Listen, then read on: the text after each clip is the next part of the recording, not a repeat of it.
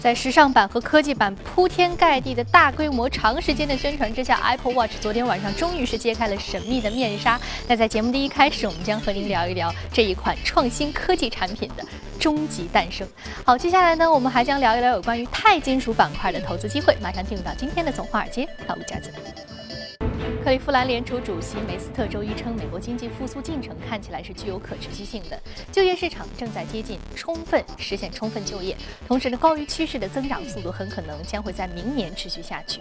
梅斯特表示，经济状况的改善意味着美联储应该很快会加息。如果说未来的经济信息继续对他的预测形成支持，那么今年上半年加息的可能性则是非常的大。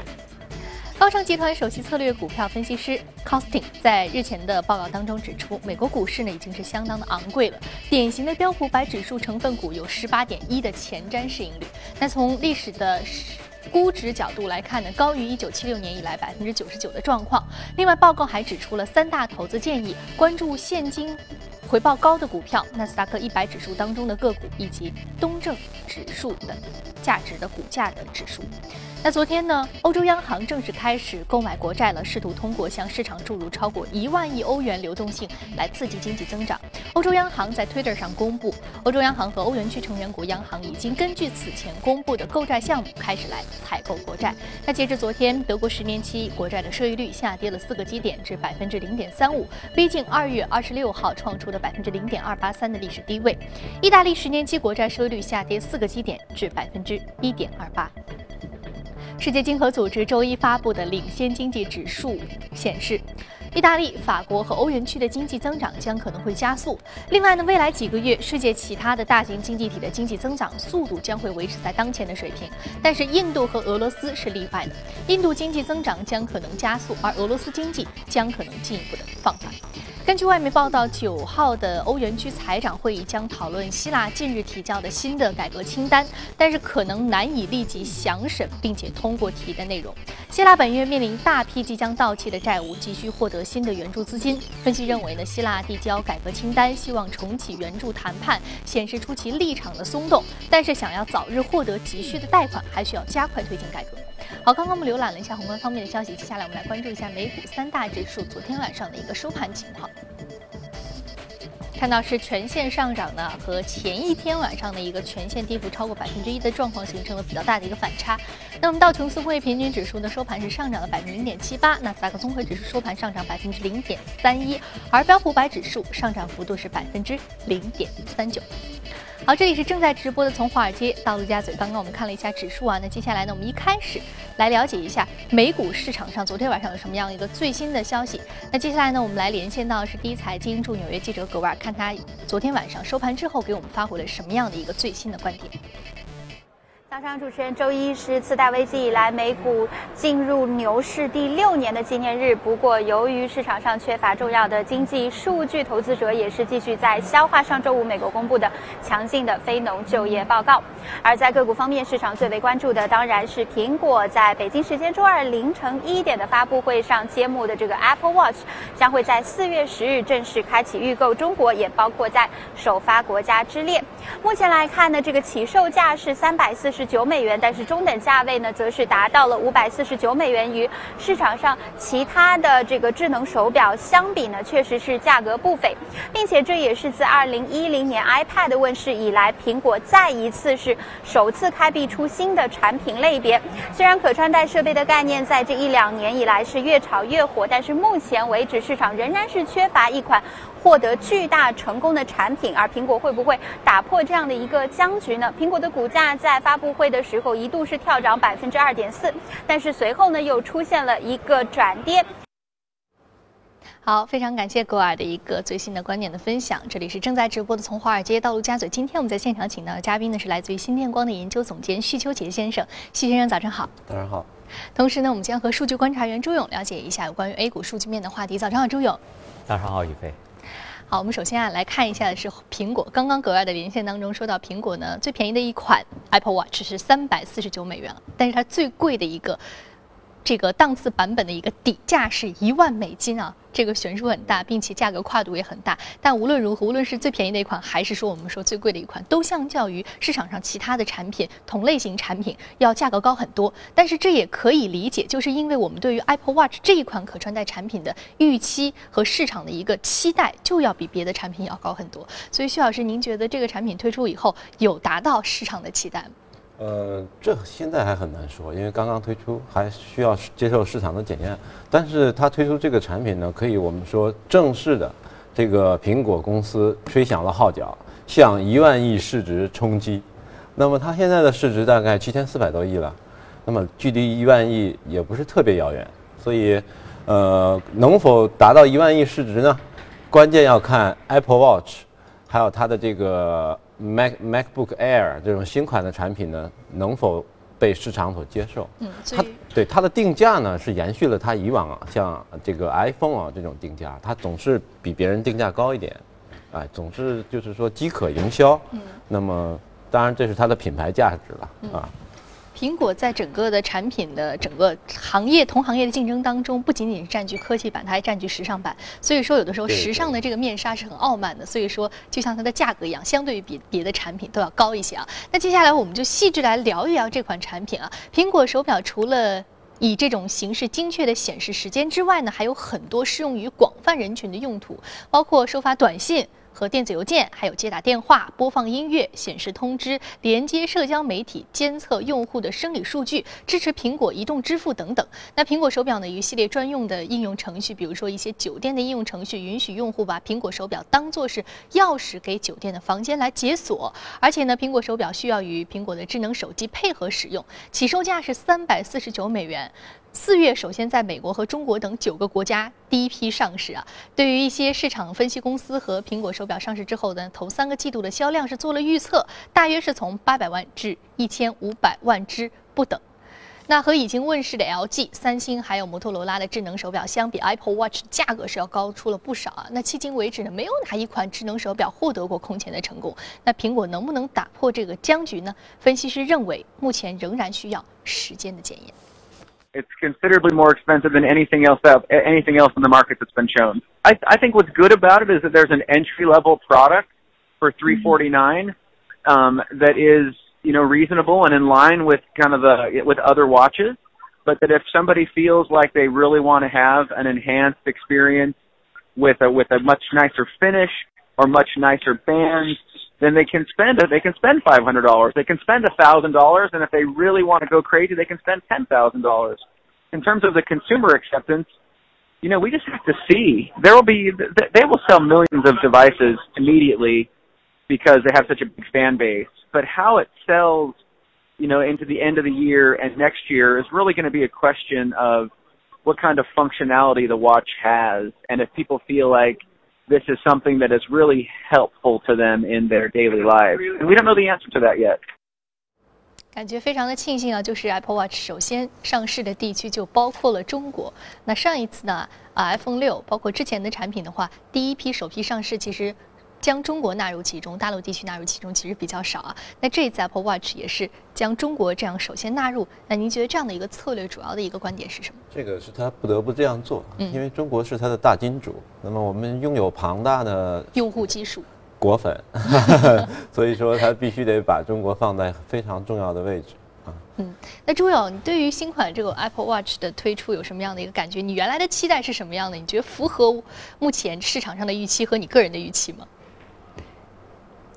好的，宇飞啊，刚才看了苹果的新产品的介绍啊，它的这个上市，呃，使得之前的可插穿戴产品，特别是可穿戴的手表黯然失色。它的功能是呃非常的多，而且是选择面非常的广。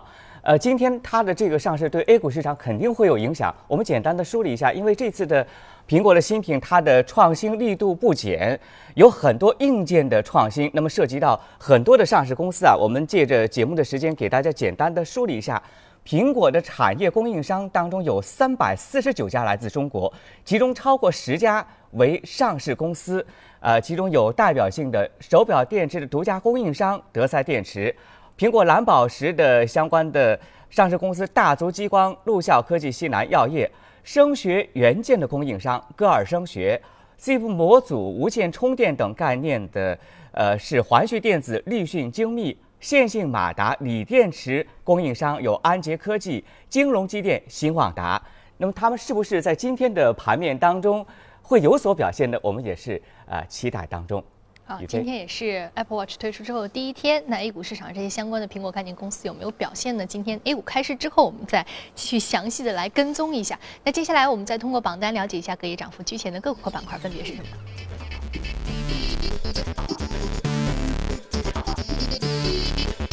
那呢，药物几送、广告机构、家装商店、安保服务和航天军工是领涨的板块。我们再来看一下个股。个股方面呢，包括钛金属加工、生物技术、博彩游乐场，还有生物燃料是领涨的个股。我们首先来说一下钛金属加工这家公司，ITI 国际金属隔夜的上涨幅度百分之三十九点三，目前的价格是三十八美元每股。那钛金属呢，这样一款金属产品是应用于军工领域比较多啊。那这一家公司的呃主要的一个客户也是军工企业吗？对对对，呃，这家客户呢，它是一个呃龙头企业，呃做钛金属加工以及钛金属产部件、零部件的龙头企业，主要服务是这个呃航天军工，还有这个医疗器械，就是可植入微创可植入物啊治病的这种医疗器械，呃，还有一些就是说呃也也也有一些这个消费电子的产这个这个产品。那么它昨天涨得比较多呢，主要是因为美国铝业。呃，十十五亿美元收购它，溢价百分之三十多，这个给的溢价非常高。那么原因就是美国铝业非常看好美国的航天军工发展，那么它要扩大在航天军工这个材料领域的这个影响力，所以美铝就昨天十五亿美元收购了它。那么我我我我我是觉得我们 A 股的投资者呢，应该关注一下军工小金属，包括钛、锗啊，还有一些你看那个稀有的稀土是吧？呃，这些小金属呢，应该关注一下，特别是跟航天军工联系比较紧密的。嗯，那像这种稀有的小金属应用在军工产品的时候，是不是本身它对于它的质量和，嗯、比如说抗热性，或者说它本身的延展性有一定的要求？呃呃，对物理嗯参数，就是说有很多呃这个要求了。嗯那么可能有几十种、上百种。那么呃，实际上呢，就是说这种金属你容易获得，就是说，但是你要把它做成合成材料，这就比较难了。这个涉及到技术的问题。嗯，那我们国家现在还属于一个追赶的过程。嗯啊。所以说还有很多的这个技术壁垒啊，因为军工企业是军工行业是一个国家非常重要的一个啊命脉性的或者支柱性的，本身在一个国家安全性的这个。主要的一个产业。啊，但是您刚刚提到有一个稀土啊，这个稀土，如果说稀土的这个呃状况的话，它主要是对于这个军工企业来说啊，因为我们国家原来是一个稀土出口的大国，那目前的状况呢又是什么样的？我们对于稀土的这个呃目前的状况就是说，呃，在国家在整合，嗯。那方向是组建六大稀土集团，嗯。呃，那么把这个从源头上、从供给上控制住，然后保证这个稀土能够以一个合理的价格、高的价格卖出去、出口嗯啊，基本上是这样一种状况。就啊希望能够掌握稀土的一个定价权。对对，嗯其实我们关注的不不仅仅是稀土，就刚才我提到的那些军工小金属。军工小金属哎，对，他们其实是一个小板块，嗯在 A 股里也有的，嗯 那么哎应该关注一下。说到这个军工的这个稀有小金属的一个小板块，军工的这个小金属的小板块，我们再和朱勇聊一聊。朱勇关于这方面的话题有没有一个最新的呃消息给我们补充一下？说的非常的对啊。在整个的有色金属板块当中，A 股上市公司也是啊，小金属概念股表现的最好。为什么呢？因为他们有涨价的预期，呃，价格不断的上抬，包括稀土六大集团的整合。呃，上周的最新的数据显示啊，稀土的各大品种、氧化钴铝等都有了比较明显的上涨。那这些涨价的预期都是对小金属是股价的推动，而一些重金属它的基本面的情况并没有太多的显现，所以它的表现都是不如这些小金属的概念股。宇飞，嗯，好的，谢谢朱勇给我们对比了一下重金属和小金属。看来小金属它可能这样的一个成长的预期，似乎呢现在我们看到可能潜力是更多的啊。啊，有一些概念的支撑。好，接下来呢，我们进一段广告，了解一下相关的其他方面的内容，我们稍后再继续接着聊。现在是北京时间早晨七点四十八分，纽约时间晚上六点四十八分。欢迎回到正在直播的《从华尔街到陆家嘴》。接下来我们来浏览一组最新的全球公司资讯。高通公司周一宣布将会启动一个一百五十亿美元的股票回购计划。高通在稍后发表的声明当中表示，将会在未来十二个月内购买价值一百亿美元的公司股票，同时将股息额度提高百分之十四。高通目前有三百一十六亿美元的现金储备，公司称将使用现有的现金，同时呢以新发债务为本次股票回购提供资金。三月十号，爱康国宾发布了该公司截至二零一四年十二月三十一号的二零一五财年第三季未经审计的财报。财报显示，爱康国宾第三财季的净营收为一点零八六亿美元，较上年同期增长百分之四十三点五。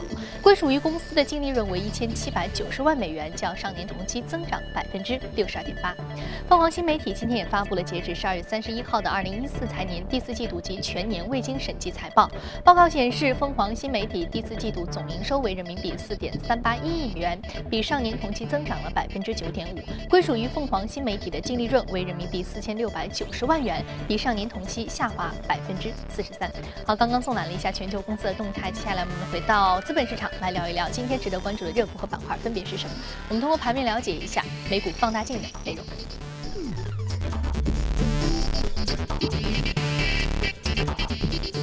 首先，我们说到的是造纸，另外我们还要说的是手游行业啊。我们说到造纸行业，呃，如果说我们在追溯几千年的话，中国是造纸的一个发源地啊，四大发明。但是目前呢，我们国家对于这个原生纸浆的进口却是重度的依赖的，并且这个纸质的质量，如果要想要运用这种高质量的纸，可能我们还需要进口。所以说，纸质的质量呢和国外的同行比起来还有一定的差距。那目前这样的状况是为什么会造成的呢？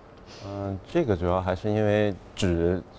最原始的手工的那种制造，然后过渡到工业化。那从工业化造纸以后，我们就技术上就有一点落后了。那么，那么就是呃，目前来讲，我们呃纸浆要进口，高档纸要进口，然后造纸技术和这个造纸设备、造纸设备要引进啊。目前是这样一种状况。那我们是一个造纸大国哈。